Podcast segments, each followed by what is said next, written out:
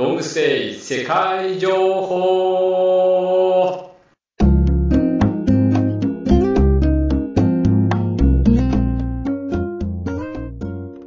皆さんこんにちは。この番組はロングステイサポートクラブが提供しています。ロングステイ世界情報はロングステイを始めたい方にまたいろんな国でロングステイをしたい方へ少しでもスムーズに楽しいロングステイができるように。ロングステイ財団。登録アドバイザーメンバーにより各国から現地情報を放送しています。ロングステイ財団のスローガンでもある。行ってみたい国から住んでみたい国へ。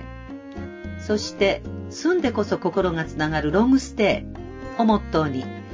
ロングステイサポートクラブは情報発信基地として皆様に最新情報をお届けします。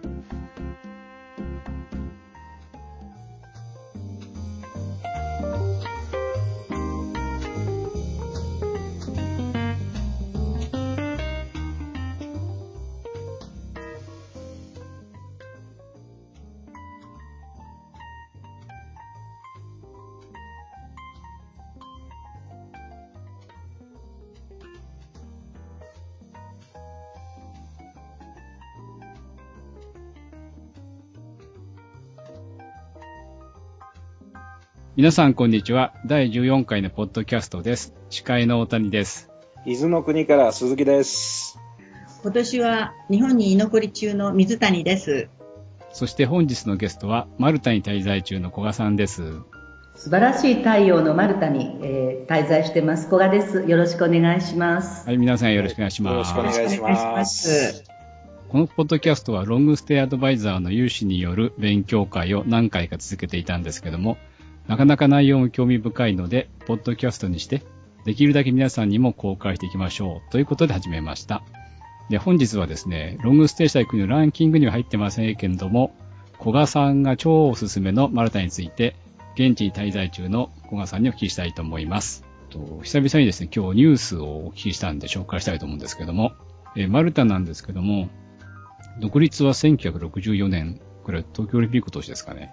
で、2004年に EU 加盟、2008年に通貨がユーロに変わったと。で、今年は4月に EU から100億ユーロの支援があって、首都バレッタの改修工事も急ピッチで進んでいますってニュースを聞きしましたけども、小川さん、これどういう内容ですか？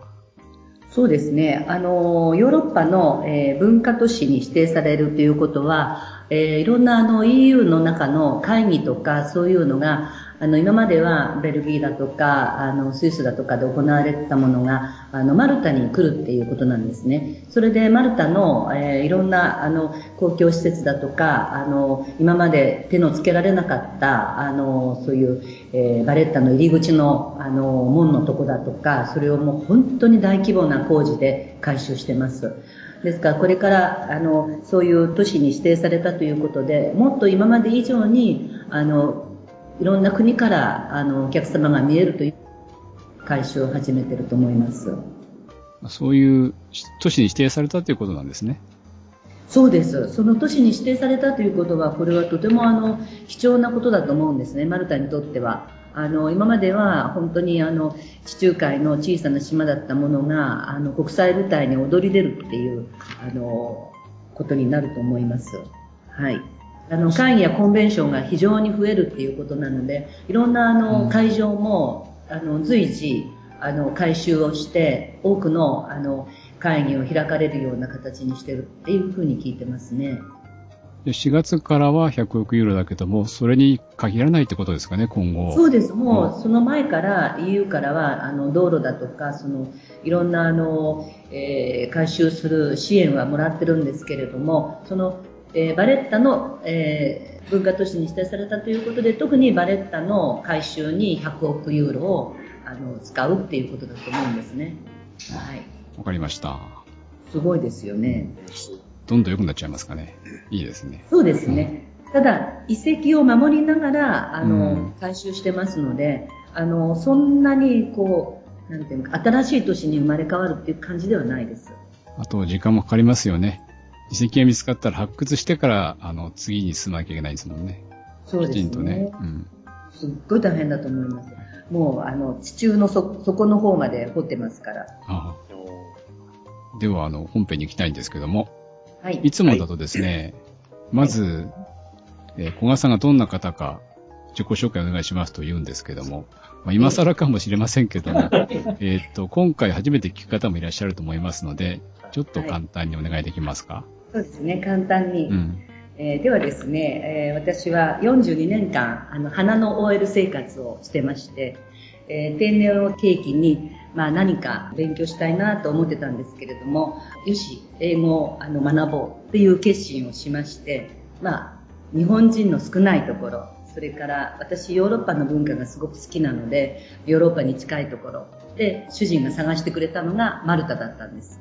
そうですね。2005年、えーマルタに留学なんで、その前に、まだ仕事をしてる時に2回マルタを訪ねてます。どんなところか、自分がやっぱり留学するに、あの、いいところかどうかを確認しに来てまして、で、2005年からすぐに留学しまして、2年間行ったり来たりしてまして、で、その後、なんかマルタの架け橋になりたいなと思ってたところに、ある留学会社から、あの、マルタの、マルタにサポートオフィスを開きたいんだけども、力を貸してほしいっていう依頼がありまして、それからマルタに、あの、留学生のサポートオフィスをマルタ人と一緒に今開いてます。まあ、すごくこう、あの、どんどんどんどん毎年お客様が増えてるので、少しはマルタに貢献できてるのかなっていう、えー感じですね。で、今回も非常に大きなお客様が来る、たくさん来ることになったので、今、助っ人に2ヶ月間来てるっていうところです。そういう経歴です。はい。えーそんな小賀さんにですね、まあいつものように前半は暮らしに必要なこと、後半は、えーマルタで何をすると楽しいかと聞いていきたいと思うんですけども、えーっと、適時、あの、鈴木さん、水谷さんも質問お願いしますね。はい。で、まず最初にお聞きしたいのは、やっぱり、なんでマルタなのって、まあ、自己紹介の少し入ってたような気もするんですけども、マルタがここがいいからっていうポイントなんでしょうね。ねやっぱりね、マルタ人のね、人の良さ。あちょっとね、シャイなんですけれども、なんて言うんでしょうね、あの、本当にバスに乗っても、スーパーにいても話しかけてくるんですよ。あなたジャパニーズとか言って。で、うんそこから会話が広がったりね、ちょっとしたことで、心がつながるっていうんでしょうかね。最初にその2回、チャミに来た時に、あの、それを感じたんですね。あ、ここは私の居場所だと思って。あ。うん。で、生活しているうちにマルタ人の良さ、もちろんあの、ヨーロッパのあの街並みだし、古い街並みだし、すごくそれは気に入ってるんですけど、一番大切なのはやっぱり、あの、マルタ人のハートだと思います。うん。なんかヨーロッパだとね、イタリアなんかちょっと意地悪されそうなイメージなんですけど、それとは近いけど全然違うってことなんですかね。全然違うんです。本当にこの島国根性がいい方に出てるていう。島か。そうなるほど。助け合う？うんっていうのをね、あの、いろんなところに住んでみて、それが分かったのが、とても家族が仲がいいんですね。それで家族も助け合うし、家族を助け合って同時に隣人も助け合うわけです。はい。だからそういう現象が、例えばホームレスがいないのはどうしてって言ったら、みんな助け合うから、そんなあの、ホームレスはいませんって言われる。えあえ それってやっぱり失われた日本じゃないですかね。ああそれ今聞きながらね、日本だとどんな感じかなって想像してたんですけども、いや、ええ日本の田舎なのかなと思ったけど、田舎の人はそんなやたらには声をかけてはくれないじゃないですか。そうです。そうするとなんでしょうね、大阪のおばちゃんって感じですかね。また大阪のおばちゃんとも違うんです。か？恥ずかしそうに声かけるんですから。ああ、なるほど。うんあ、シャイだけど、あその、人懐っこいみたいな。そう、ニコッと笑って、バスの中もみんな譲り合うし、もうすごくいい光景ですよ、バスの中なんか。それはいいですね。うん、それがいい。わかりました。はい。で、まず最初にお聞きしたい、あ、次か、2番目ですけど、えーえお住まいなんですけども、住むにはどんな環境があるんですか、アパートですとか、ホテルですとか、お値段。あ今まで私もいろんなところに住んでみたんですけど、アパートメントもあれば、あの、一軒家もありますし、いろんな住まい方あるので、やっぱりいろんな中から選択肢の中から選べるっていうのがいいですね。で、もちろん料金もピンからキリまでなんですけれども、一つポイントは、冬場に契約をすると、あの、かなり安く契約ができるっていうことで、うん真夏、例えば7月、8月に来て、これから1ヶ月間借りたいっていうと、結構高額になるんですね。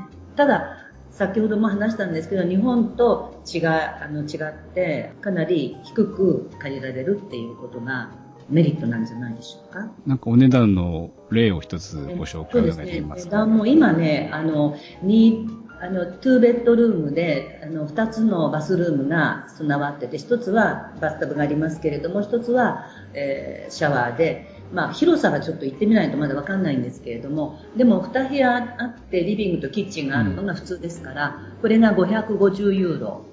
ああいいですね。それはあの契約期間どのくらいでその値段になるんですか？これはですね、まあ、あの、長期であれば、あの、え1年の多分契約で550ユーロ、うん今、今買ってもね。はい。ですから、もうちょっとこれが冬に借りたら、それがまあ450とか500ユーロになる可能性はあるんですけどね。ただ、それが空いてるかどうかわからないので、気に入れば、その空いてる時にやっぱり契約しないとなくなっちゃうので、本当は今回そこを借りようかなと思ってたんですけど、もうあの制約があって借りられなかったんですね。で、今空きましたよっていう連絡をちょっといただいたんですけれども、あの、来週中にでも見に行ってみようかなと思います。それを契約はやっぱ1年契約でないとダメなんですか？いや、そんなことありません。で、ちょっと割高になりますけれども、あのーそれこそ1ヶ月とか、はいあの、そういう単位では借りられます。それはいいですね。え要するにここはあのバカンスにヨーロッパ人が来る国なので、比較的あのそういう賃貸は、あの自由にできるんですけどただヨーロッパ人は1ヶ月と2ヶ月とかあの夏休みでも長期に借りますよね。はい。ですから比較的、まあ、1ヶ月単位2ヶ月単位。それからもう本当はマルタ人は1年間貸したいんですよ。貸すの、えー貸せるアパートメントを持ってる人もね。うん。ちょっといいですか？はい。今、ほら、冬に契約すると安く借りられるって何回かおっしゃってるので、その、どうして冬に契約すると安く借りられるのか。借り手がいないんですうん、あの、マルタの気候と合わせてちょっと説明していただきたいと思うんですけど。はい。マルタはね、えーっと、7月、8月、9月がバカンスに来る超ピピークなんですね。で、その他の、例えば10月から4月頃までっていうのは、冬の気候で、あまりあの、観光客も学生も、あの、少ないんですね。ですから、あの、家が空いているところが夏に比べたらもう半分以上空いてるわけですよ。冬場は。うん。それで冬に契約すると、まあ、あのオーナーたちはあやっぱりあ良かったっていうことで割とあの安くしてくれる傾向です。安くしてくれるし、あと短期間でも割にすんなり貸してくれるっていうことそうですね。はい。わ短期間でもあの安く借りられます。冬場の方が。はい、ありがとうございます。で、まあ、な夏の期間に借りたいっていうのを冬場に契約するのはちょっと難しいですけどね。1年だったら、あの、割と1年間って言ったらもう、割とや、あの、そういうレートを出してくれますけどね。次の質問言っていいですか？はい。食べ物なんですけど、ええ。マルタ料理って美味しいものあるんでしょうか？マルタ料理は比較的、えーマルタ人の作るお料理は、まあ、口に合うかどうかは別として、結構、あの、凝ったものを作りますね。えで、一番は、あの、うさぎの料理が得意です。ー、うさぎですか？そう、うさぎを煮込んだり、でもね、お肉はね、鶏肉とあんまり変わらないんですよ。うん。うさぎって言われないとわからない感じですけれども、あの、うさぎの料理は、比較的、あの、マルタ人でもうさぎ料理をちゃんと、あの、家庭でも出す、出します。うん、なるほど。味付けは何に近いんですかね？マルタ独特？味付けは、マルタ独特の味付けはね、うーん、やっぱり塩、胡椒、トマト使ったり、あの、イタリア料理に近いですねな。るほど。イタリアが近いので、うんイタリア料理も、あの主流になってると思いますが、家庭は、あの、マルタ独特の味付けをしてますね。野菜をたくさん入野れたり菜。、あ、それいいですね。お野菜が美味しいんです。でいろんな野菜がありますから、それをうまく使って、あの、お料理してますね。それ以外はどんな国の料理とか食べられるんですか？そうですね。今ね、近くにあるのがね、トルコ料理とかね、はいはいケバブの料理とか、インド料理とか、まあ、もうイタリア料理はもちろんですけどね、ちょっとね、フランス料理はね、こう有名店があるぐらいで、あまりその近くにフランス料理のビストロがあるなんていうのは見てないんですけどね。あと日本料理も、あの、海苔巻きを売ってる、あの、ゴチっていうお店があるんですけど、結構そこも流行っていて、外国人が買うんですよ。で、まあ、カリフォルニア巻きみたいに中身はちょっといろいろなんですけどね。でもそういうのをあの売ってますし、スーパーでも、あの、有名なあの、日本料理屋さんがあるんですけど、そこのお寿司を売ってますね。サーモンの、まあ、あの、お寿司だとか、結構あの売れてるみたいですよ。イメージではお魚美味しそうなんですけど。美味しいです。で、お魚の唐揚げにしたのなんかありますでしょ？いろんな小魚を、はいはい小魚とかエビとか、イカとかね、タコとか。もうそれが何とも言えないです。新鮮なのをそのまま揚げるので、美味しいです。うん。食事の値段なんていうのはどうなんですか？えっと、レストランは、やっぱり、あの、高いですね、それなりに。まあもちろん安いところ、まあアジアンフードのある、アジアンフードなんていうお店もありますし、あのいろんなお店もあるんですけれども、比較的レストランで食べるのは結構やっぱり、あの、人数が多かったりすると高いですね。お酒なんかどうですか？お酒は、聞いてください。ワインが美味しいんです。ああのね、マルタ人はね、あの、このワインをね、あまり海外に出してないんですよ。今でも。空港では売ってるんですけれども、そんなにたくさん輸出までは、あの、してなくて、みんな美味しいからってマルタ人が飲んじゃうんですね。そう、そういうふうに最初言われましたよ。あどうしてこんな美味しいワインを輸出したいんですかって言ったら、もうマルタ人が飲んじゃうから輸出するほどないんだよって言われましたけど、この頃ではあのワイナリーも増えて、あの輸出したいっていうオーナーも増えてるみたいです。そのうちにきっとマルタワインが日本でも見られる日が来ると思います。はい今それをあのお土産で一生懸命持ってきそうて。、土産ではないんですけど、まあ、お土産で買える、あの、買える、あの、あれはもう決まってますし、まあ、なるべく一本は、最低一本は買え持って帰って、皆さんに賞味してもらいますね。ごちそうさまです。あとは税金払って輸入すればいいんですよね。何？税金を払って輸入すればいいんですよね。そうなんです。そういう、ん。まあ、あの、あれですよ、あの、みんなで個人輸入しましょうっていうサークルができるといいんですけどね。あの、財団のビジネスにどうですかって。そうそうそうそう。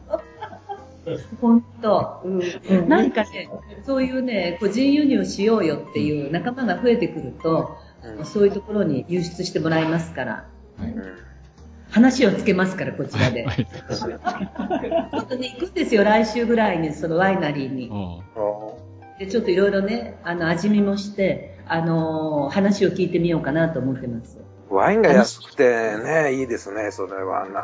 美味しい、本当にね、3ユーロ、4ユーロで1本買えちゃうんですから、うん。美味しいのが。あ日本だったらこんなのはもうね、相当お金出さないと飲めないなっていうようなあ、ワインです。楽しみ。うんすごい楽しみだね、それね。食事がね。やっぱりね、ワインがないとね。うん。その、ワイナリー行ったりとか、レストラン行ったりとか、移動の手段はどんなものが使えるんですか？移動はですね、バスなんですけれども、バスの通ってないところに行くときには、あの、やっぱりトランスファーの、あの、車がありますので、そういうのを、あの、使います。で、もう私も何回も来てるので、何人か、あの、ドライバーさん知ってますので、この時にはこのドライバー、この時にはこのドライバーって分けて使ってますから、あ顔なじみ。もうすっごい安く使えるのもいますし、あ、もうこうこれ買い物だからこの人でいいわと思って連れてってもらったりね。で、帰り何時に来てねとか、そういうのがあの頼めますので、あのバス、バスだけではなく、トランスファーの車もうまく使うようにしています。それはあの、流しのタクシーじゃなくて、あの、契約して呼び出すタクシーみたいなそう感じですか？ですね。もう、うん電話で、うんな、空いてますかって言って、うん何日の何時に、あの、何時間ぐらいって言ったら、あの、空いていれば OK してくれます。うん。なあで。まあ、信頼できるドライバーさんを何人か抱えていれば、あの、用途に応じてできますのでね。ああじゃあ最終的には古賀さんに聞いていけばいいんだ。そうそうそう。っていうのも、お客さんを迎える、あの、空港のはい出迎えなんかありましたら、そういうのはもう、きちっとした、まあ、車で迎えに来てくれるドライバーさん。うんでも自分のお買い物には、あの、バンでも何でもいいわけですよ。はいはい。安ければ。はいだからそういう人を選ぶとかね。まあ、普段から、あの、お友達同士みんなでそういう使い方をしてるドライバーさんなんかいますので、そういうのをちゃんとお願いできる状況にあるっていうことですね。あ交渉ですね、じゃあ。交渉。して。まあ、大体あの決まってるんですけれども、あのええ値段をね、で、えあの時間とかいろんなのによって、こうだったらないくらですかって言ったら、うんまあそういう値段決まってるのあ、で。言ってくれる。そうなんんです。メータータクシーじゃないってことですか？じゃないんです。うんあメータータクシーはあるんですけど、あ雲助があるんですか？結構多い。うんうん雲雲助が結構多いって言うんですよ。メーターがあるのにですか？うん、なんかね、あのあまりマナーの良くない運転手さんもいるし、気をつけなさいってよく言われるんですよね。なんかリムジンやハイヤーみたいな感じなんですよね。まあそんな高級ではないのかもしれませんけども。高級じゃないんですけど、そうなんです。そういう使い方が昔からしてましたね。うんうん、ハイヤーだよね。ハイヤーですねこ。っちで言うとそうでね。うん。でもそんなに高くないんです。バス、バスがね、そうです2.6ね。ユバスーロでが。一番やっぱりバスで行くのが、まあ、かなりあの、えっ、と、例えばフェリー乗り場ってチェルケイワっていうとこあるんですけどね、そこまででも1日券を持っていれば2.6で行けちゃうんですよ。遠くても。ね、ワンデーチケットですか？そうです。ワンデーティケットで、あの、セブンデーティケットもありまして、うんそしたら7日間はもう自由に遠くでも何でも乗れちゃうんですね、公共バスは。?7 日そう間。いうシステムがちょっとあの、東京な、日本なんかと違って、学生さんだとか、その町の人たちは使いやすいですよ、そうですね。経済的だもんね。そうです。バスはね、あの、朝晩は特に満満席ですけれども、昼間も皆さん利用してますので、結構いっぱいですね。でバスのね、あの、数が多いの。だから、ちょっと待ってれば、あの、来ますかあら。次が来る。うんそうなんです。で、遠くに行くバスは番号が振ってあるんですね。うんええで、そういう番号が来るのを待つのはちょっと時間かかりますけれども、ええまあ、あの、頻繁に来てますから、そんなにあの、待つっていうことはないと。1時間待つなんてことはありえませんから、はい。よほどのことがない限りね。だから、すごくあの、えーバスですけれども、うまく運行しているなと思います。二連、二連のバスなんですよ。この狭い区って。ああ、うん、二つ繋がってるんだよね。そうそうそうそう。えあの大きい。こんな狭いところをね、よくあのバスが運転してると思って、うん、運転手さんのね、技術が高いんじゃないかなと思います。時々乱暴な運転手さんもいますけどね。やっぱり、あの、手段としてはバスが一番、そうですね。あの、遠くに行くのも近くに行くのも、ねあの、バスが一番、ええ。で、そのバスが来て、あの、目的地近くまで行って、あとは歩くんですよ。うん。じゃあ、レンタカーなんてあんまり使わないんですかね？レンタカーもね、あの、えー何年か前には借りたんですけれども、今はなんか運転がやっぱりあの、道路もすごく混んでますし、運転もあの、乱暴なんですよ、その車の運転手が。普通のね、乗用車の。だからやっぱり事故も多いですし、あの、あまりお勧めはできません。まあ、大谷さんぐらいの技術になってれば大丈夫なんでしょうけれども、まあ、どん。どん。乗ったことあるのかな。マルタってこれで。島は、他にも近くに小さい島があるわけでしょ？五蔵島っていうのがあるんですけれども、五蔵島とマルタ島っていうので成り立ってて、小美濃島っていうもっと小さい島があるんですけど、そこはもうほとんど無人に近くて、夏だけホテルが1軒オープンするって聞いてますね。じゃあ、フェリーとかで行ってきフェリーで25分なんです。その、夏だけオープンするっていう、あそこの島がですね、あの、フェリーっていうよりも、あの、船が行くんですね。あの、さっき話したチェルケーワっていうところから。で、チェルケーワからゴゾ島っていうところもフェリー、そこはフェリーなんです。で、小美濃島は、まあ、あの、船で一周するときに寄るとか、あとは小美濃島の近くの、小美濃島の、あの、えー海で、あの、海水浴ができるんですね。そこは水がすごく透明度が高くて、あの、下が白い砂地になってるので、綺麗なんですよ。じゃあ、リリゾートとして皆さんが利用されてるようなところそうです。はい。で、ゴゾ島は、あの、イギリス人の別荘があったりとか、田園地帯でのどかなところです。そこも古い町なんですけれども、あの、比較的人口も少ないので、あの、えー田園が広がってるっていう感じがしますね。で、あちこちにこう、教会があって、教会を中心に町ができてるっていう感じ。じゃあ次の話題。今こう使ってるインターネットなんですけど、お値段とか、どんな環境ですか？ターネットの環境はね、もう本当にあの、昔からっていうか、日本よりも早いくらいでしたね、うんとても。通信できるようになったのが。で、うんあの、インターネットカフェも、もう5年前には、5、6年前には、本当に、あの、街中溢れてたんですけど、今は iPad とか、はいはいあの、ああれなんでしたっけ？iPhone。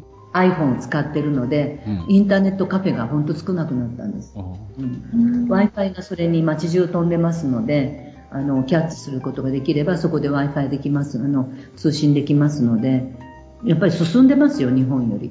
まあ、私は今、あの、Wi-Fi を家に引いて、今やってますけれども、この設置料が、えーテレビも一緒に入れて、えー、78.63ユーロ。うん。初期手続きにかかりましたね。すいません。訂正です。デポジットが400で、で、その時はその400だけ払ってデポジットに。で、月々の請求が78.63です。おー手続きが78っていうと1万円じゃちょっと高いわね。これでもテレビと一緒でしょ？一緒うーんケーブルテレビですかね。日本のテレビと同じですね。うんうん。だから大体同じくらいじゃないですか？ケーブルテレビとインターネットと、あと電話を込み込みでやると大体1万いくらぐらいですよね。日う本の。ん。電話はないんですけどね。そのテレビっていう。いうのは、日本のテレビとか NHK とか見えるんですかね？見れません。うん。ほとんどヨーロッパのテレビ。え、じゃあ何？あの、に NHK の衛星放送チャンネル設定してないだけとかそういうんじゃないんですか？そう、あのね、契約すれば、別契約で、うんあの、そういうのが見れるのもあるんです。選べるんだ。でもうん。うん。うちは、あの、これだけ、ベーシックな、あの、テレビっていうことで、うんあの、だから CNN と、あと、イタリアとか、イタリア語とか、そのいろんなの入るんですけど、うちで見てるのは CNN が多いですね。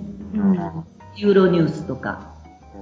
日本のニュースがだからほとんどないんです。ううん。ん、この間の何でしたっけ？あ、あの、桜島の、あの、爆発はありました。うん。だから、でもヨヨーロッパ中心の、あの、ニュースなので、ただ気候とか、まあ、いろんなところで、例えば、マニラの洪水が出てるとか、あの、そういうのはありますけれども、小さいあのニュースはほとんど日本のニュースは入りません。でもニュースはあのインターネットで見てください。そうです、そうです。あの、インターネットで見てます。はいうんそれで結構日本のニュースちゃんと入りますからね。うん、十分だ。うんあとは、銀行口座とかどうですか？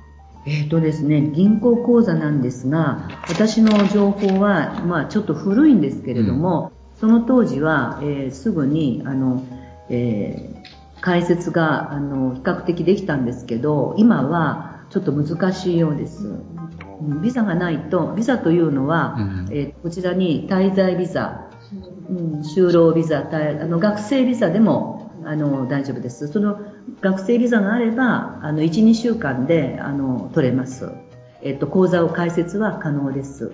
語学留学なら大丈夫なんですね。そうです。語学留学でしたら大丈夫です。うんとお金は普通の、えーインターナショナルのカードで引き出すとか、そうですね。あの、銀行の ATM がたくさんありますので、今2つの大きな銀行があって、HSBC とバレッタバンクっていうのがあるんですけれども、そこの、あの、えープラスという日本の、あのえー銀行口座のカードがあれば、日本円は引き出すことが可能です。はい。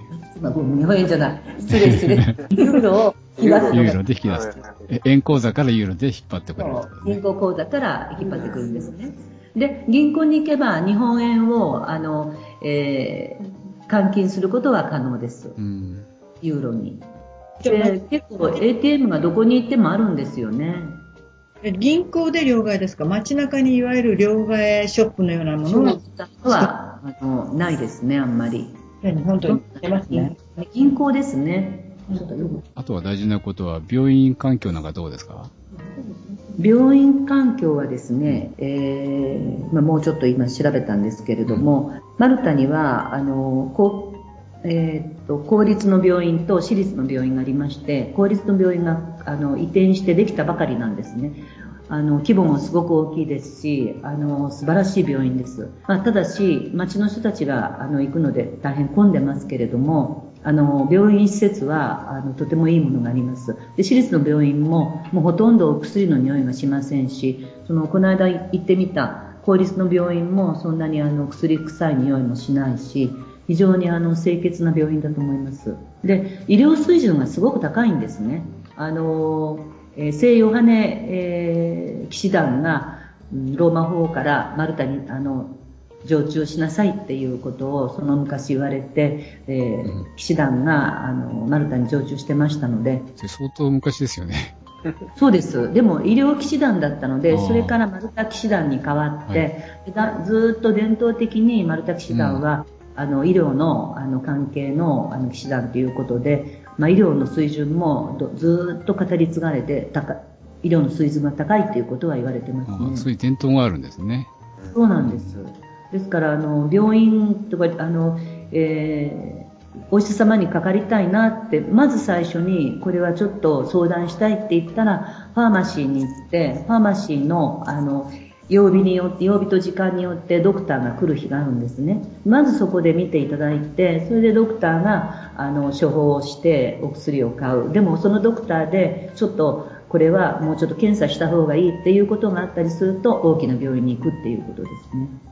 その前に、あの、クリニックもあるんですよ。大きな病院の前に、町に。まあ、その町に一つか二つのクリニックがありますので、まあ、そういうところでお医者様にもう少し詳しく見ていただくとか、で、そこでまた処方がされてお薬が買うっていう。お薬を買うっていうシステムになってますので、いくつにも、あの、いろんな選択肢があって、あの、自分の、あの、かかりつけのお医者様ももちろんいますし、あの、いろんな形でお医者様との関わりができるっていうのが、この町のシステム、この国のシステムじゃないでしょうかね。最初その、薬局にお医者さんが来る曜日があるってことですか？そうです。週2、3回あるはずです。週2、3回。ああええ。それが一番お手軽ですかね？そうですね。あの、お手軽だし、うん、必ず先生来ますから、ああの、順番、椅子に座って待ってるんですね。そうすると先生が来て、それから診療が始まって、で、あの、どんどん、あの、時間内に大体終わりますから。薬局にそういうスペースがじゃああるんですね。そうですね。奥に診療室があって、ちゃんとそこに招き入れられて、うん、どこが悪いんですか？なんていう感じで見てもらいました。うん、薬局にもともとそういう機能があるんだ。そうなんです。珍しいですね。すごくドクターと薬局と密接につながってるっていうことですよね。ただ日本語通訳はない、いない。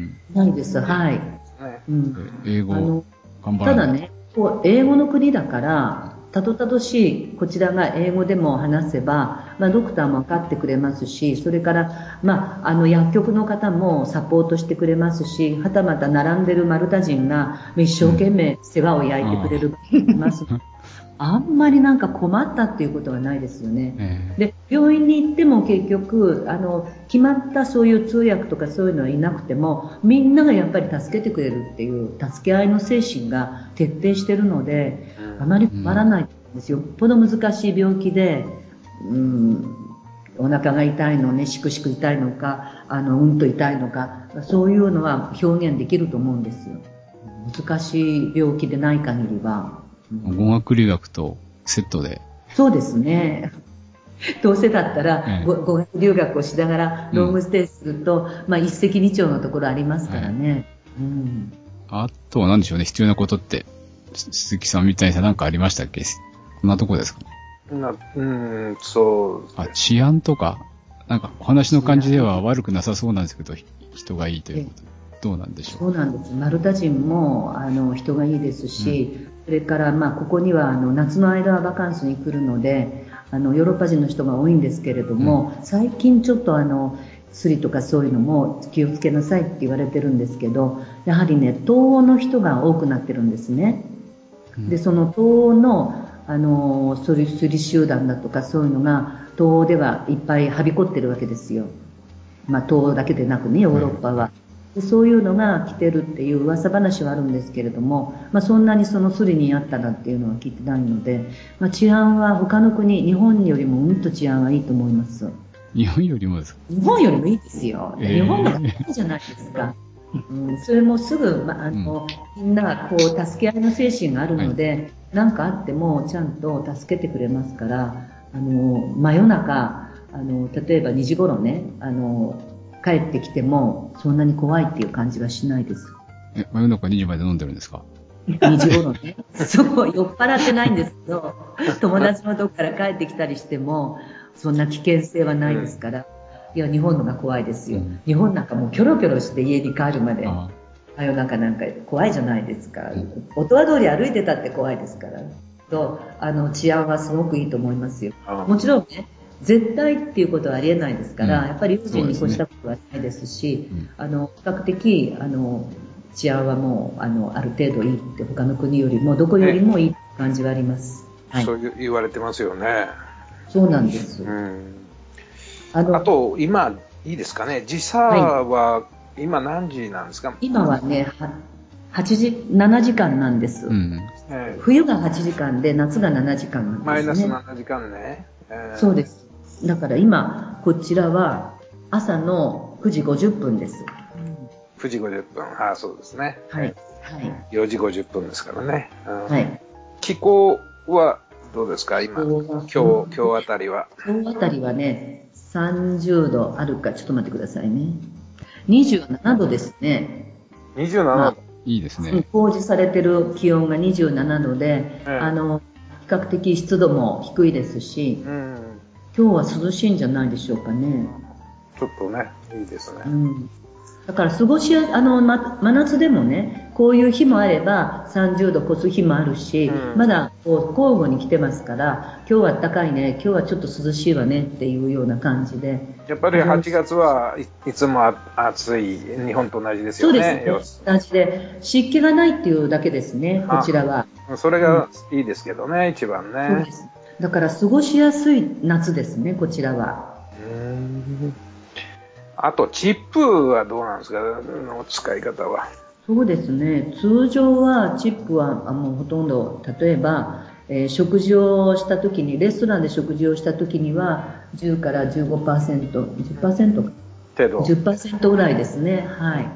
あとはもうほとんど、あの、定時料金で、あの、チップを払うっていうことはないですね。うんあと、マルタ消費税が日本も上がりそうですけど、18%ぐらいなんですか？そうですね。ねかなり高いですけど、でも皆さん文句を言わずに、え。えあの生活してるようです。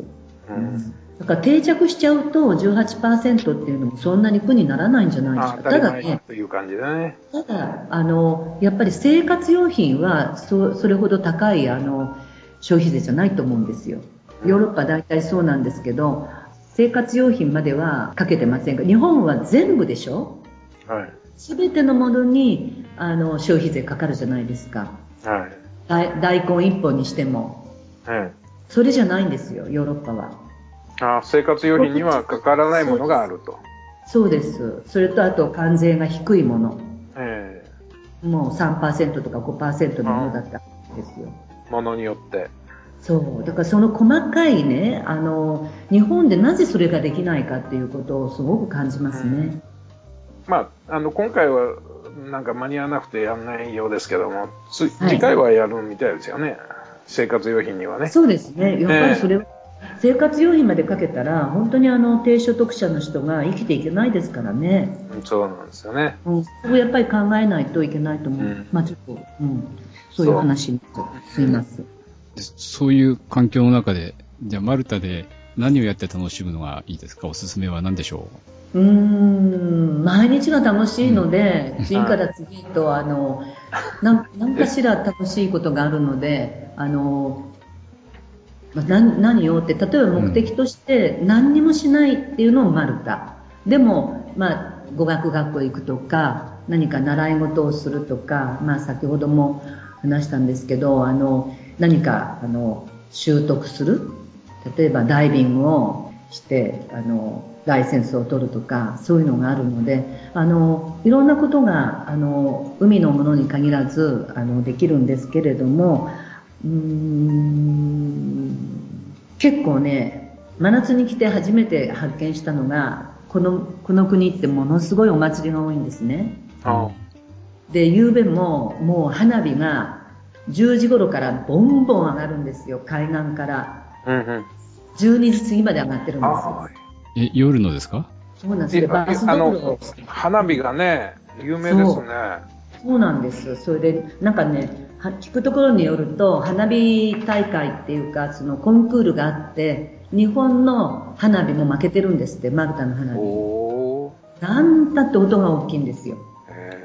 へなんでかしら、響くのかしらね、街中に。ものすごい音が大きいんですよ。それで、バス道路をストップして、もう道路に人が溢れてるんですよ。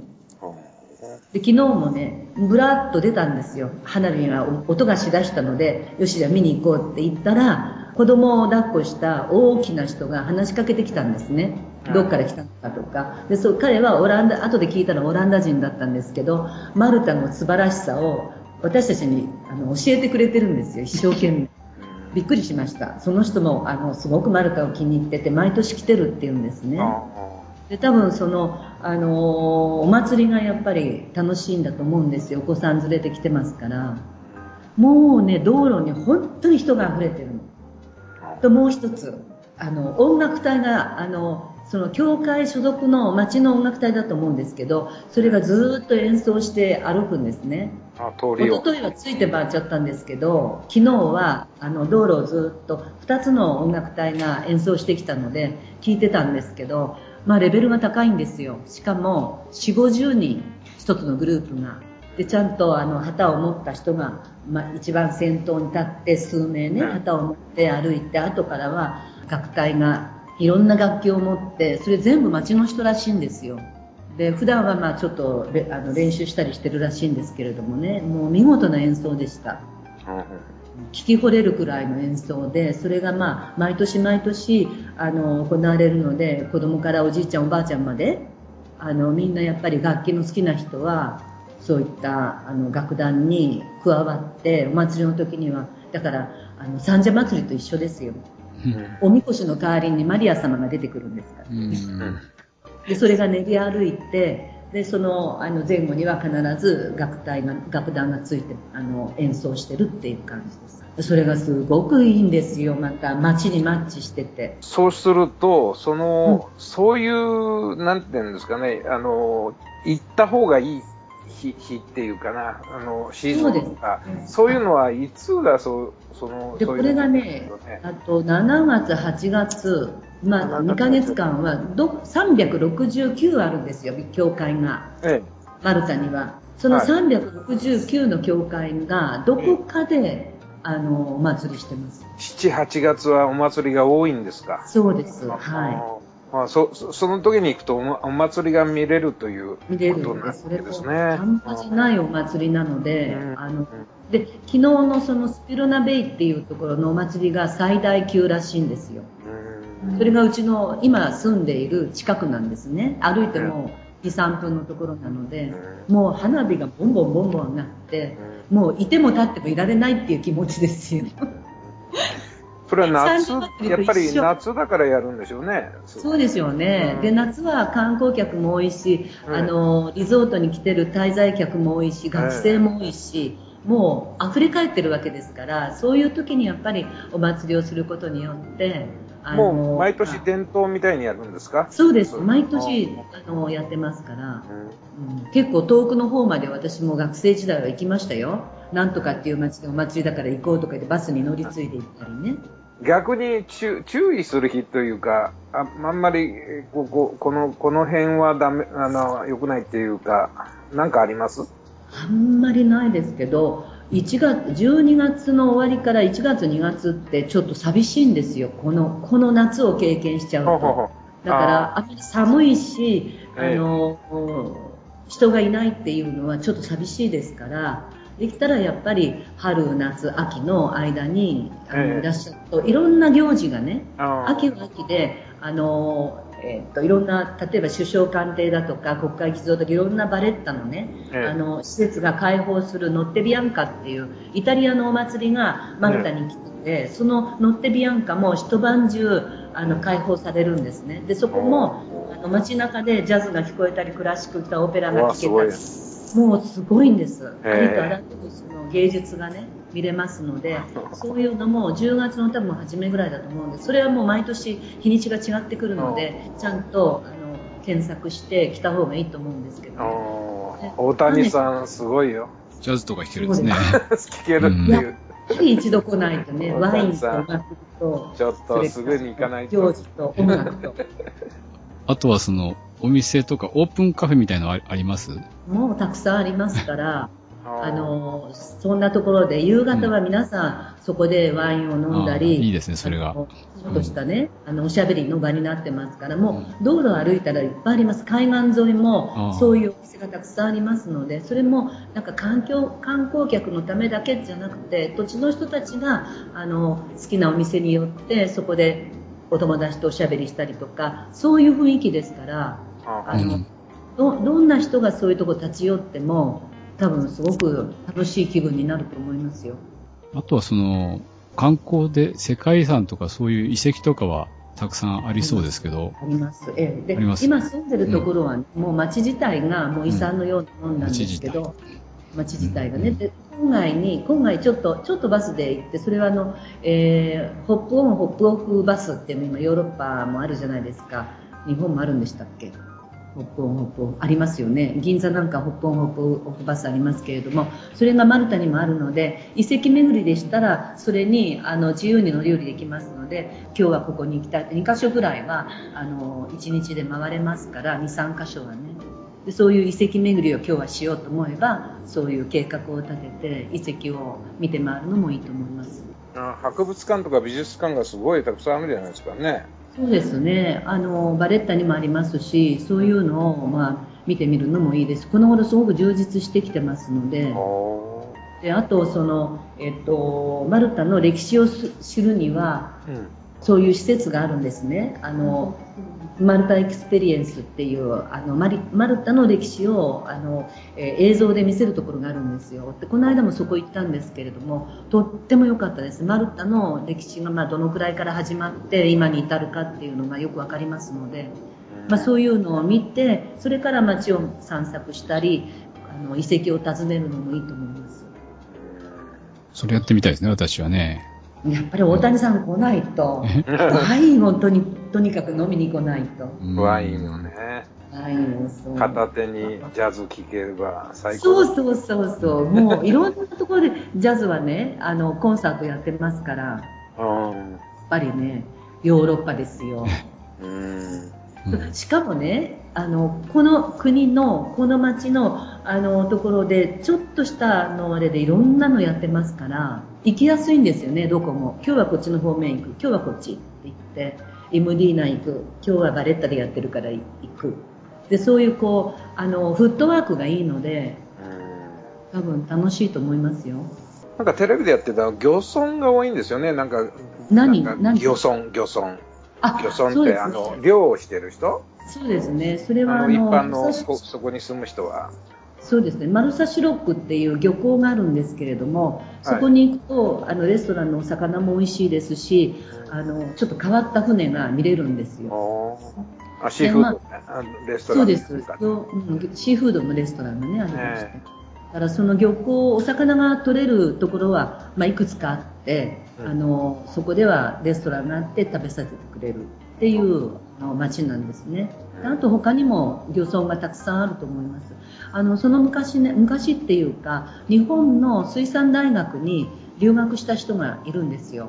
で、その方が今、マグロの養殖なんかを手掛けてて、地中海のその綺麗なお水で、あの、養殖を今、マグロの養殖やってます。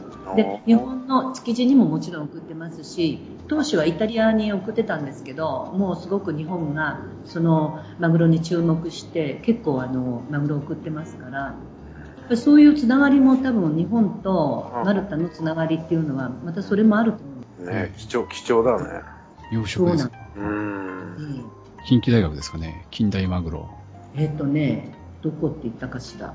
近近畿大学かもしれないし、東海大も結構つながりがあるみたいです。その水産かどうかわからないんですけど。うん、お祭りもいいし、その漁村に行ってその近くで料理してるところで食べるってのもいいですね。レストランでね。そうですよ。うん、取れたてのお魚ですから。うん、それで遺跡も見なきゃいけないし、忙しいですね。やっぱりね、ショートロングステイをおすすめします。ただ、あの、ま、まだリタイアしてないので、ねそんなに長期いけないから。リタイアしたらどうですか、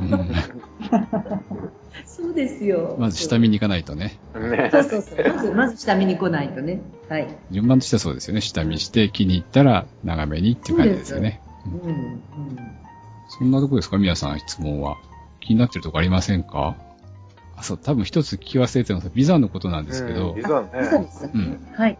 ビザはですね、はい、あの、宣言条約で EU ですから、はい、90日は滞在できます。はい。で、それ以上滞在しようと思ったら、えー、語学留学に所属しとくのが一番、あの、えー、長く1年でもあのいられますので、もちろんその留学費用はかかりますが、うん、他の都市に比べて、国に比べて、まあ、マレーシアよりはちょっとは高いんですけれども、でも比較的安く、あの、語学留学できますので、一石二鳥でいいんじゃないでしょうかね。もちろんその英語できる人は business English もありますし、それ以上の専門英語を勉強する場もありますので、そういうあの暮らし方もいいと思います。半日コース、午前中だけコースとかないんですか？あるんですよ。うん、で、通常は12時半までの授業です。ああ、いいで以上、もう少し時間を延ばしたいとなると3時頃までの授業になりますあ、いらない、いらない。12時半に終わって、うん、ランチを食べて、はい、ああ、じゃあ今日は何しようか。よし、じゃあ、それがいいですね。って言ったら、そこ、それから行くんですから。授業終わってから泳ぎに行くんですから。それがいいパターンですね。でしょ、うん、で、私も学生時代は先生と一緒に授業終わってから今日はどこどこメリハのあの、海水浴に行きますって言ったらついてって、みんなでパチャパチャ泳いで、おしゃべりして、で、またバスで。先生と一緒に。他の生徒さんってどんな人が多いんですか？ね、生徒人は、あの、クラスに1人か2人です。うん。で、ほとんどが、あの、ヨーロッパ人なので、隣に座る人はフランス人だったり、イタリア人だったり、スペイン人だったり、もうミックスの授業ですから。うん、で外人の顔をしてるので、あ、この人って日本語、あの、英語できるんだろうなと思って、ちょっとこちらが控えめにしてたりすると、全然同じレベルで、あの、みんな英語がわかんないから来てるわけですから、すごくあの、勉強しやすいです。年齢層なんかどうなんですか？年齢もね、若い子もいれば、シニアもちゃんと50プラスっていう50代のあの人が入るクラスがあってそれはやっぱりいろんな国のあの文化を学べるしそれから同じ年代なので話題も、まあ、子供の話だとかお孫さんの話だとかねあのそういう話題が共通なのでいいそうですよであのアクティビティも、えー、授業終わってからアクティビティが組まれてるんですけどそれも一緒にその50プラスだけあの一緒に行動するっていうのですごく好評です。あ、それ語学学校主催のオプショナルツアーみたいな感じですか？アクティビティそうなんです。で、ボートツアーに行ったりとか、うん、あの、いろんなやっぱりあの、バレッタ見学だとか、いろんなあの、エクスカーションがあるんですけども、うん、それに、あの、50プラスだけで行く。それから30プラスっていうのがあるので、その30プラスの、あの、授業、30プラスだけの授業も、あの、好評です。うん、OL なんかはやっぱり若い17、8の子供と一緒に勉強するよりは落ち着いて勉強したいっていう人が多いので、まあ、そういうクラスに入る。っていう人がこの頃多くなってきてますね。うん、いろんなやっぱりあのニーズに応じて学校側もいろいろやあのそういうコースを増やしてますから自分がこういうのに行きたいと思ったらその中から選べばいいと思うんですね。キッズクラスっていうのはあるんでしょうか？あります。あの、それは夏、ほとんどの学校が夏休みにかけて、ジュニアコース、それからキッズコースを設けてますので、それはまあ、あの、大人と一緒の、あの、場所ではなくて、今、夏休みで休校している小学校とか高校などを使って、あのそういうコースを開いてます。じゃあ語学学校の校舎を使うんじゃなくて、その現地の小学校とかを借りてそう借りて、あの、コースを開いてる学校が多いですね。通常の学生、まあ、18歳からの学生は、今使っているその語学学校舎であっても、あの、キッズとジュニアは違う場所、それから泊まるところも、あの、違うホテルを、専用のホテルを用意したりとか、いろいろです。そのキッズコースいいじゃないですか、日本でもうだって、昔からね、ヨーロッパの人たちが英語を学びに来るところなので、すごくやっぱり考えてますね、学校としても。そうですね。いろんなニーズに応えられるようになってます。それでほとんどのクラスメートがヨーロッパ人っていうのが、まあやっぱりいろんな面で、あの、ヨーロッパを学ぶっていうのに適してると思うんですよ。マナーもそうだし。なかなかいいですよ。じゃあ皆さん行くときは、古賀さんにお願いして、最初はサポートしてもらいましょうかね。お世話させていただきますので、うん、あの、留学生とか、あの、シニアの、まあ、ロングステイの、はいあの、サポートもこれからする、まあ今までもしてるんですけれども、はい、あの、いたしますので、何でもご相談いただければサポートいたします。あとね、はい、あの、ちょっと今回、あの、まあ、ちょっと余談になっちゃうんですけど、はい、大きな行事が、あの、3つあったんですよ。はい。で、1つには私たちが来てすぐに、あの、と日本から、昔37年前にね、ペンフレンド、ペンパルの、あの、人がいて、その人にすごく37年前お世話になったので、どうしても会いたいっていう人が、もう2年ぐらい前からコンタクト取ってて、で、去年、私と主人が来た時に、やっとそのペンパルの人に会えたんです。会えたとか探し当てたんですね。それで今回来るっていうことで会いに来たんですけれども、なかなかその連絡が取りにくくて、あの、やっとでも会えて、まあ、帰る3日前に会えて、ようやくその人と、日本人の人とマルタ人と、ようやく話ができて、帰られたっていうのが一件あって、もうすごくハッピーに終わったんですよ。これ会えなかったら、もう死んでも死にきれないって言われて、それで会いに来た。もう本当にね、これマルタの奇跡だと思いました。朝の7時半にその方がちょっとあの郊外に住んでたので、バスであの会いに来たんですね。朝の7時半にピンポンってなった途端に、もうその人の名前を挙げて、多分そうだって言うんですよね、日本人の方は。そしたら本当にそうだったんです。えー、映画みたいですね。そうなんです。再会を果たして、うん、あの、耐えられました。それが一点、すごく良かったですね。はい、で、もう一つは、サムートさんっていう人が、うん、あの、日本マルタ友好協会の創設者でいらっしゃるんですね。うん、その方はもう70後半のか、80、83歳の方で、まあ、もうあのほとんど日本には来られないんですけど、その昔、大阪万博の時に、マルタがあの出店したんですよ。うん、大阪ね。それで、その時にお手伝いした学生さんの、あの、コンパニオンと、それからその、その方との交流がずっと続いてまして、それで日本あのマルタ友好協会っていうのをあの創設されたんですね。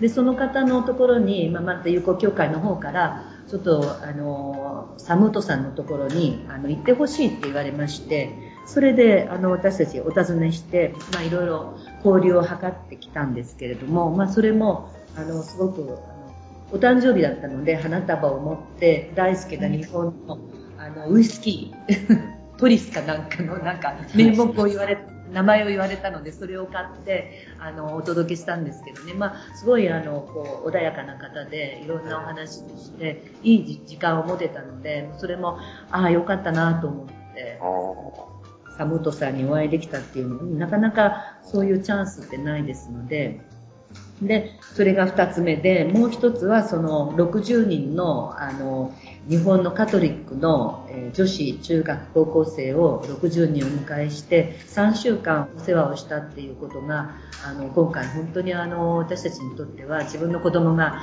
58人増えたようなもので、うん、あと先生2名のお世話も必死でいたしましてそれをやり終えたっていうことはすごくあの大きなね、あの私たちの中に、あ、やればできるねっていうあの自信のようなものもできましたので、これからも毎年しばらくの間が続くと思いますので、あの夏にまたあの来たいと思ってます。素晴らしいですね。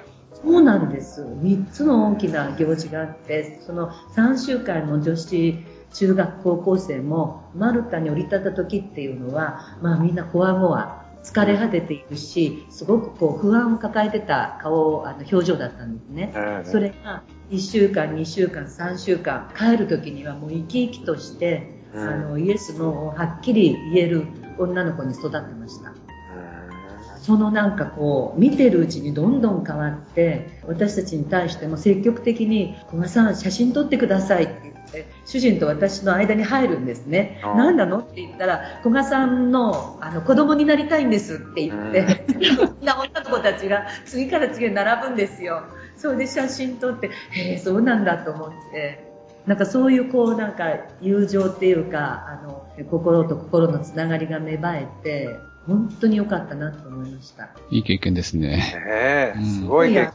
本当にね、んどんなになるかと思って心配してたんですよ、本当は。でこの子たちがちゃんとうまく成長、何かを掴んでくれればいいなと思ってたら、もうね大変な成長で、多分、あの、ご両親も帰ってきたその、えーお顔を見て、多分すごく安堵してると思うんですね。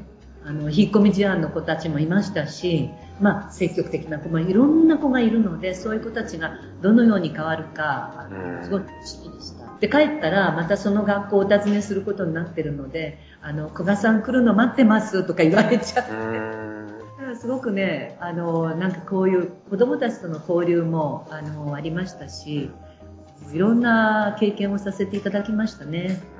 まあ、それが古賀私さんの話を、まあ、ずっと聞いてて、すごくあ、あの、古賀さんを頼りに、マルタへ行けば、すごく安心していられるだろうなっていう感じがしてきましたよ。大丈夫でしょうかね。ねえ。マルタに住まないとダメなんじゃないですか。そうですよね。うんでもまずはね、下見に行くんでしょうから、そうですねね。これね、うん、紹介してもらうねと。、私の財産は、あの、いい方にこっちも巡り合ってるんですね。ですから、あの、私が、あの、万が一、日本にいたとしても、いいええ手配もできるし、みこちらでお世話してる、うんくださる方も、それこそ、あの、たくさんいますので、安心して来ていただきたいなと思います。その人間関係が財産ですもんね。そうですね。一番ですね。そういった人じゃないとね、できないんで。そうです。はい。はいで、やっぱり来て、来てみて初めていろんな人間のつながりができるですよので、ね。まあ大切だと思いました。うん。はい。それに、えーまあ、あの、コストがかかるんですよね、最初、人、人間作りに。そうですね。ねでもそれは自分の財産だと思って、うんあの、やはり私もいろんな面でお世話になりますし、ねで、あとは、あとは、あの、お互いにできることをやっていく、無理ない程度に。それが大切じゃないかなと思いましただね。から、あ安全安心ですよね。だから、そういそうううんことを聞いていった方が、知らずに行くよりはね、ずっと楽だとはい、思う。何も知らずに、うん、来るよりは、いろんな面で、やっぱり、あの、私たちがアドバイザーになってるっていうのは、そこだと思うんですよ、ええ一番大事なところは。ええまあ本当それを感じました。そうですね。もう一組、あの、えっ、と、マルタの集いで、マルタじゃなくて、財団の集いで会った方が、今、ちょっと、ここから30分のところの町に今、ロングステイしてるんですね、1ヶ月近く。で、その方とずっとコンタクトを取ってたので、つい先日、遊びに見えたんですよ、うちへ。うん。で、1ヶ月ぶりに、あの、日本人と話しましたとか言われて、もう、もう、そう、多分その町はあんまり日本人が少ないところなんだと思うんですよ。うん。そしたらもうね、席を切ったように、うん。あの、奥様もご主人もいろいろ話されて、で、また来週ちょっと、あの、今度は向こうをお尋ねすることになってるんですけどね。そういうのもそう、4つありました、重要なことが。はい。いいですね。楽しそうですね。そうすると、いつ帰帰られるんですか？えっ、とですね、9月の20日頃には日本に到着してると思うんです。ええ。じゃあまた、また、またお会いしましょう。え、ご連絡させていただきます。で今日はこの辺で終わりにしましょうかね。はいあり。がとう長時間ありがとうございました。ありがとうございました。では今日はこの辺で終わりにしたいと思います。本日お送りしましたのはオープンカー大好き大谷です。伊豆の国から鈴木でした。マルタへ行きたくなった水谷です。そしてマルタからは？はい。やっぱりマルタが大好きな子がです。以上のメンバーでお送りしました。はい。このポッドキャストをお聞きの皆さんに、いろんな感想や要望もぜひメールで送ってください。とお願いしておきます。何でも反応があるとすごくやりがいが出るんで、よろしくお願いします。メールアドレスはですね、longstay24 アットマーク gmail.com longstay24 アットマーク gmail.com です。ブログにも書いてありますのでよろしくお願いします。では次回の配信も楽しみにしてください。それでは皆さん、さようなら。さようなら。さようなら。ありがとうございました。ありがとうございました。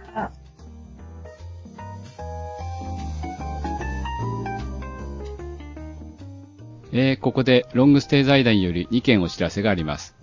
まず、旅行の最大イベント、旅フェア2013に参加します。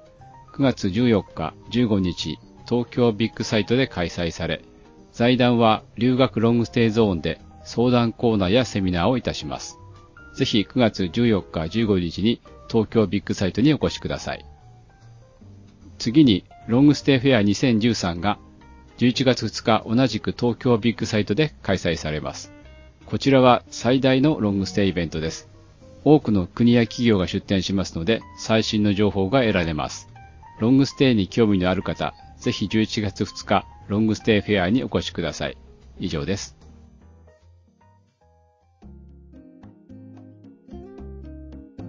ロングステイは登録商標です。ロングステイとは、海外で2週間以上、国内で1週間以上の長期滞在を通じて、異国の文化を肌で感じ、その国の歴史を知ることで、より多くを学ぶことができます。人々との交流を通じてお互いを理解し、お互いの心がつながり、人々の心を癒し、それが日常生活の向上につながっていくというライフスタイルを言います。特に海外滞在型余暇は国際文化交流の手段として脚光を浴びています。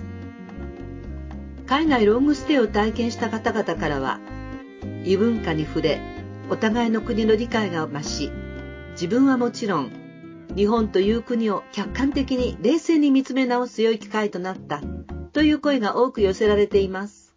このように、海外ロングステイは国際的なバランス感覚を体得できる近道でもあります。皆さんも夢の実現に向けてロングステイの第一歩を始めませんか？